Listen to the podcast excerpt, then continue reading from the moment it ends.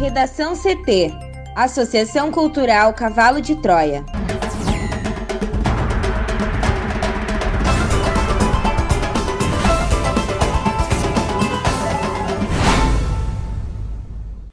Agora, no Redação CT. Secretária da Saúde argumenta na CPI que tratamento precoce é livre-arbítrio dos médicos. Bolsonaro proíbe defesa e exército de emitir nota sobre caso de Pazuello. CPI da Covid-19 vai votar na quarta convocação de governadores e prefeitos. Municípios do Rio Grande do Sul que suspenderam aulas em razão da Covid terão 48 horas para reverter a medida.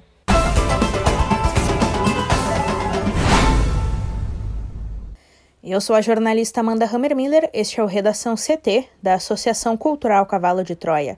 Céu ensolarado em Porto Alegre, a temperatura é de 17 graus. Boa tarde.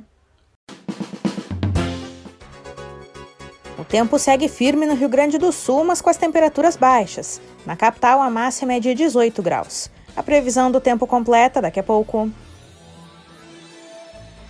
A secretária de Gestão e Trabalho do Ministério da Saúde, Mayra Pinheiro, disse na CPI da Covid que o chamado tratamento precoce para combater a doença cabe ao livre-arbítrio dos médicos com o consentimento dos pacientes. O tratamento precoce, como defendido pelo presidente Jair Bolsonaro, envolve remédios que não têm eficácia contra a Covid, como a cloroquina. Mayra é conhecida como a capitã cloroquina em razão das manifestações que fez a favor do medicamento. A CPI, ela disse que o Ministério nunca determinou o uso de cloroquina, mas sim estabeleceu uma orientação sobre doses seguras. Questionada pelo relator, o senador Renan Calheiros, do MDB da Lagoa, se ela foi pressionada pelo presidente para defender a cloroquina, Pinheiro respondeu que não. Mara Pinheiro é a nona pessoa a prestar depoimento à CPI. A secretária será ouvida na condição de testemunha, se comprometendo a dizer a verdade sob o risco de incorrer no crime de falso testemunho. A secretária, no entanto, obteve no STF o direito de não responder a perguntas sobre fatos entre dezembro e janeiro. Fatos desse período são tema de ação na Justiça Federal do Amazonas, que tem Mayra como um dos alvos. A secretária chegou a pedir para ficar em silêncio na CPI para não se autoincriminar, mas Lewandowski negou. Ela é considerada peça-chave para elucidar como o governo propagou e distribuiu remédios sem eficácias durante a pandemia. Um dos objetivos da comissão é identificar as digitais dos responsáveis no executivo por comprar, distribuir e estimular o uso de cloroquina. Ela também deverá ser questionada sobre o colapso da saúde em Manaus. Mayra visitou a cidade com uma equipe do Ministério da Saúde pouco antes de estourar a crise. Senadores querem averiguar se a pasta foi omissa diante da situação da Amazonas. CPI da Covid-19 vai votar na quarta convocação de governadores e prefeitos, diz Aziz. Thaís Uchoan. O presidente da CPI da Covid, senador Omar Aziz, do PSD do Amazonas, afirmou na noite desta segunda-feira que o colegiado vai votar na próxima quarta-feira requerimentos para a convocação de pelo menos nove governadores e doze prefeitos e ex-prefeitos de estados e capitais onde a Polícia Federal investiga suspeitas de desvios de recursos de combate à Covid. O senador informou em seu Twitter após uma reunião com líderes da comissão parlamentar. Os nomes dos gestores estaduais e municipais não foram detalhados. A convocação de governadores e prefeitos é uma bandeira do governo federal para tentar enfraquecer os questionamentos sobre a postura do governo Jair Bolsonaro durante a pandemia. A possibilidade de inquirir chefes de executivos de estados e municípios na CPI, inclusive, foi uma tônica do debate político antes da instalação do colegiado, feita pelo presidente do Senado, Rodrigo Pacheco, após ordem do ministro do Supremo Tribunal Federal, Luiz Roberto Barroso. Pacheco definiu à época que a CPI poderia investigar governadores e prefeitos dentro de suspeitas de desvio de recursos enviados pelo Palácio do Planalto para combater a Covid-19. Para o Redação CT, Thaís Uchoa. O presidente Jair Bolsonaro soube pela imprensa que o Ministério da Defesa e o Comando do Exército divulgariam uma nota nesta segunda-feira sobre a participação do general Eduardo Pazuello num ato político ao seu lado. Ele telefonou diretamente para o general Braga Neto da Defesa proibindo a divulgação de qualquer nota ou manifestação pública a respeito do caso. A ordem foi cumprida e o Exército, que informou mais cedo aos jornalistas que iria se pronunciar, cancelou o envio do comunicado à imprensa. Isso causou constrangimento e muito debate entre os membros do alto comando do Exército, que decidiu tomar medidas contra Pazuello, um general da ativa, mas apenas no âmbito interno, sem nenhuma explicação à opinião pública. O ex-ministro da Saúde, Eduardo Pazuello, e o presidente Jair Bolsonaro discursaram a apoiadores em um ato no Rio de Janeiro. O Exército está abrindo um processo de apuração de transgressão disciplinar, dando a Pazuello amplo direito de defesa nos próximos três ou quatro dias a contar da segunda-feira. A decisão de abrir esse processo de investigação foi tomada pelo comandante do Exército, general Paulo Sérgio, ouvindo todos os membros do alto comando. A medida tem como base o Estatuto Militar e o regulamento disciplinar do próprio Exército, pelo qual Pazuello é sujeito a punições que vão desde advertência verbal até suspensão e podem chegar à prisão de no máximo 30 dias. Ao lado disso, agora não é só pressão, mas uma imposição. Pazuello vai ter que passar a reserva. O ex-ministro da Saúde é general-intendente e atingiu o máximo posto nessa arma, ou seja, três estrelas. É assim que ele vai passar para a reserva.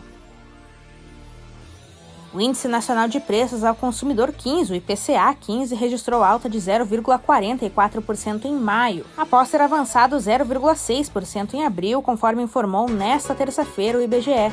A alta é a maior para o mês desde 2016, quando havia ficado em 0,86%. Com o resultado agora anunciado, o IPCA 15 acumula aumento de 3,27% no ano. A taxa acumulada em 12 meses passou de 6,17% em abril para 7,27% em maio, o número mais elevado desde novembro de 2016, quando a taxa foi de 7,64%. Influenciado pelo recuo de 28,85% nas passagens aéreas, o grupo Transportes passou de um avanço de 1,76% em abril para uma queda de 0,23% em maio, dentro do IPCA 15. O grupo deu a única contribuição negativa para a taxa de 0,44% do índice de maio, o equivalente a menos 0,05 ponto percentual.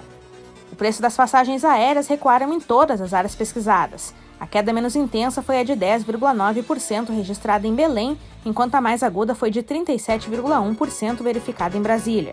Também houve recuos nos preços dos transportes por aplicativo e do seguro voluntário de veículo. Por outro lado, os automóveis novos ficaram 1,16% mais caros, um impacto de 0,03 ponto percentual no IPCA 15.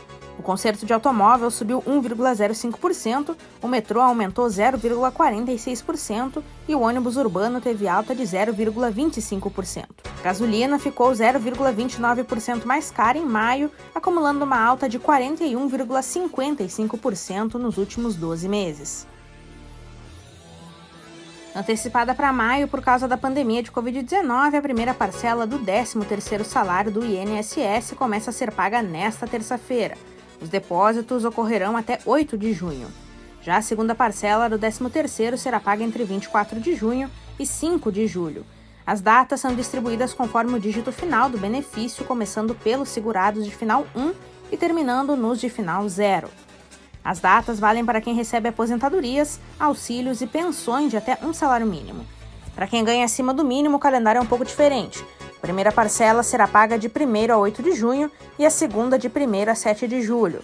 Começam a receber os segurados de final 1 e 6, passando para 2 e 7 no dia seguinte e terminando nos finais 9 e 0.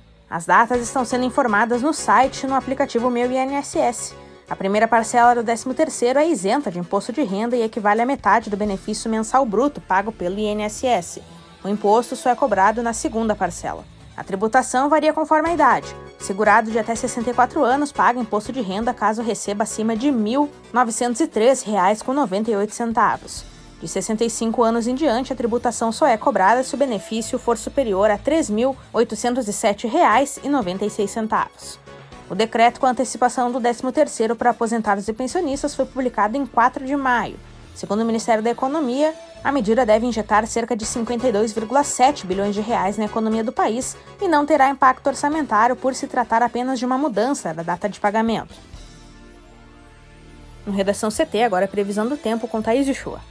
A terça-feira deve ser marcada por tempo firme e presença de sol em todo o Rio Grande do Sul. De acordo com a SOMAR Meteorologia, a massa de ar seco que passou a atuar sobre o território gaúcho inibe a formação de nuvens carregadas e afasta qualquer possibilidade de chuva no estado. O vento forte que foi registrado nos últimos dias também deve dar uma trégua, passando a soprar com menos intensidade, embora no litoral norte ainda possa registrar rajadas de até 50 km por hora. As temperaturas, por sua vez, continuam em queda. Mesmo à tarde, as máximas não sobem de maneira muito significativa no estado, não passando de 24 graus em qualquer região. Em Porto Alegre, a variação térmica fica entre 7 e 18 graus. Obrigada, Thaís. E vamos para o bloco de educação. A Procuradoria-Geral do Estado começou na segunda-feira a notificar municípios que suspenderam aulas presenciais em razão da pandemia de Covid-19 no Rio Grande do Sul. O órgão calcula que ao menos 40 cidades estão com as escolas fechadas. A PGE afirma que as cidades serão orientadas a readaptar as normativas referentes às atividades presenciais. Segundo o procurador-geral Eduardo Cunha da Costa, as prefeituras terão 48 horas para corrigir os decretos que suspenderam as aulas. Como noticiado ontem aqui no Redação CT, em um documento publicado no domingo, a PGE sustentou que autoridades estaduais ou municipais não podem determinar o indiscriminado fechamento total de escolas, inviabilizando atividades presenciais nas redes privada, municipal e estadual.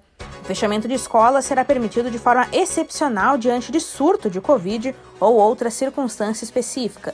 A situação deve ser apontada pela vigilância sanitária do município. A PGL determinou ainda que as escolas da rede estadual reabram normalmente, mesmo onde houver a suspensão das aulas.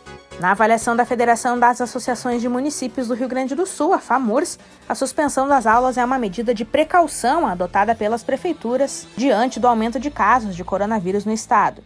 O presidente da FAMURS, Maneco Hassen, considera a orientação do estado como contraditória e ilegal para o dirigente municipalista, o governo não observa a autonomia das prefeituras, mesmo após determinar que as regiões assumissem a responsabilidade sobre os protocolos contra a Covid. Redação CT. Apresentação Amanda Hammermiller. Colaboração Thaís Uchoa. Uma produção da Associação Cultural Cavalo de Troia com apoio da Fundação Lauro Campos e Marielle Franco. Próxima edição amanhã. Boa tarde.